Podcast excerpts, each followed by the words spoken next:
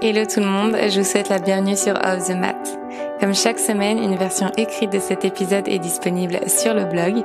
Si vous découvrez aujourd'hui mon podcast, je suis Marine, professeure de yoga, et je partage ici mes expériences de vie pour qu'ensemble, nous avancions vers l'équilibre et l'épanouissement personnel. Je vous souhaite une très belle écoute. Ce mois-ci, j'ai officiellement passé le cap des 32 années sur cette terre, dans ce monde dans cette vie. Et lorsqu'on me demande timidement comment je me sens face au temps qui passe, je réponds que je me sens incroyablement reconnaissante de pouvoir expérimenter chaque fraction de seconde qui compose ce temps. Un peu comme si la vie était une partition et les battements de mon cœur étaient sa mélodie. Quel miracle d'exister. Quelle bénédiction de vieillir. Fut un temps, je trouvais que le temps passait trop vite et que la vie était bien trop courte. Je regardais les souvenirs du passé. Je courais après le temps pour accomplir plus en moins de temps. Et malgré tous mes efforts, le temps continuait de filer. Il me semblait d'ailleurs filer encore plus vite à mesure que j'accélérais. Aujourd'hui, je porte un regard différent sur le temps. La longueur de la vie est. Point.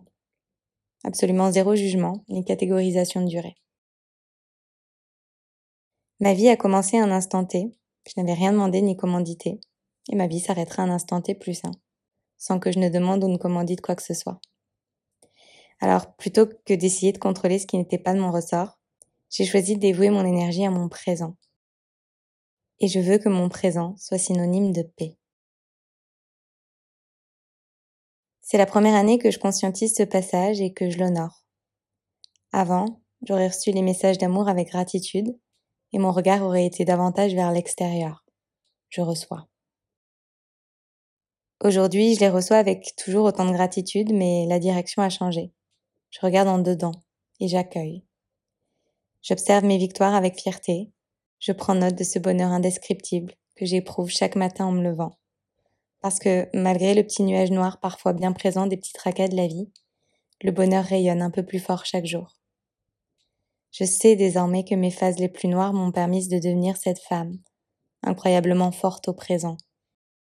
Mais surtout, de célébrer, de cultiver, de diffuser la joie. Ananda signifie la joie, et la joie est gravée sur mon poignet. Il n'y a pas de coïncidence à cette histoire que nous écrivons ensemble. Certains vous diront que je suis projecteur, d'autres que je suis hypersensible et introverti. Certains vous diront que je suis sagittaire, solitaire, sauvage et indépendante. Choisissez la boîte que vous préférez. La conclusion sera de toute façon la même. Je trouve la paix dans le silence. Je trouve ma paix lorsque je ralentis, lorsque je pose, lorsque je suis seule, lorsque je ferme les yeux. Trouve la paix lorsque je suis en mesure d'entendre ma voix intérieure. Et cette paix intérieure, elle est sacrée. Elle est tellement sacrée que déjà au passage de ma trentaine, j'ai pris conscience qu'elle serait à jamais ma priorité. D'ailleurs, à comment vis-tu tes 30 ans? Je réponds avec une sagesse et une assurance grandissante. Parce que lorsque je suis en paix et sereine, je suis en mesure de créer et de cultiver ma joie ultime et profonde. Et par cette joie que je matérialise et diffuse, je suis en mesure d'offrir ce même niveau de paix au monde. Je fais donc le choix aujourd'hui de la protéger du monde extérieur. Le monde extérieur correspondant à tout ce qui se trouve en dehors de mon enveloppe physique, Anamaya Kosha. On peut choisir d'être en permanence en position de protection, méthode défensive. Comme on peut choisir d'être en permanence en position de confrontation, méthode offensive. Dans la première, davantage celle dans laquelle je me positionne, il s'agit, je dirais, de se faire bouclier contre les potentielles attaques frontales, aka la méthode douce. Dans la seconde, il s'agit davantage de foncer droit dans le tas, en vue de détruire frontalement, aka la méthode moins douce.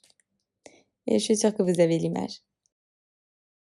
Si je suis tout à fait honnête avec vous, je dirais que je me bats lorsque je sais qu'il y a une fin définitive au combat. Et je crois que se battre contre le monde extérieur est un combat sans fin, qui mettra de ce fait la paix intérieure du combattant en perpétuel péril. C'est ainsi que je me suis tournée vers la méthode douce. La complexité finalement de ce combat, c'est que lorsque les ennemis extérieurs ne constituent plus une menace véritable, surviennent alors les ennemis intérieurs. Qui a dit que le jeu était aussi facile que cela? Parce que bien souvent, notre plus grand adversaire, c'est nous-mêmes. Nos pensées, nos émotions, nos schémas limitants et destructeurs, nos blessures, nos souffrances. Et je crois que finalement, ce sont eux nos plus féroces adversaires le manque de confiance en soi, la basse estime de soi, la haine de son corps, la peur de l'échec, la culpabilité, la jalousie, l'envie. Toutes ces choses que nous créons entravent notre paix intérieure. J'ai choisi le yoga pour m'en protéger. J'ai choisi de m'éloigner de ceux qui faisaient naître en moi ces mauvaises herbes. J'ai choisi de me protéger, tout simplement. Je me choisis moi, au détriment d'eux. Même dans les journées les plus difficiles, il y a de la joie, et c'est elle qu'il nous faut cultiver d'abord par le mental. Quoi de plus beau et de plus communicatif qu'un sourire brillant et des yeux qui pétillent? Alors voici le vœu que je me suis fait aujourd'hui. Celui de continuer ensemble à diffuser cette joie que je cultive chaque jour en moi. Parce qu'elle est le plus beau cadeau que je puisse offrir au monde et probablement le plus beau cadeau que je puisse m'offrir pour mes 30 ans. Je prends un instant chaque jour pour observer, pour noter, pour choisir. Quelles sont les personnes, les habitudes, les situations qui font naître en moi des émotions et des pensées destructrices? Quelles actions puis-je mener ici et maintenant pour ne plus me faire subir ces agressions? Est-ce que je travaille pour vivre? Ou est-ce que je vis pour travailler? J'espère que ces mots résonneront en vous et qu'ils vous inspireront dans votre chemin de vie. Si cet épisode vous a plu, n'hésitez pas à écouter le reste de la playlist et à rejoindre dès aujourd'hui Luna, une communauté bienveillante que j'ai à cœur de guider chaque semaine vers le bien-être et la pensée positive au travers de mots doux inspirants. Encore merci pour votre écoute et je vous dis à très vite.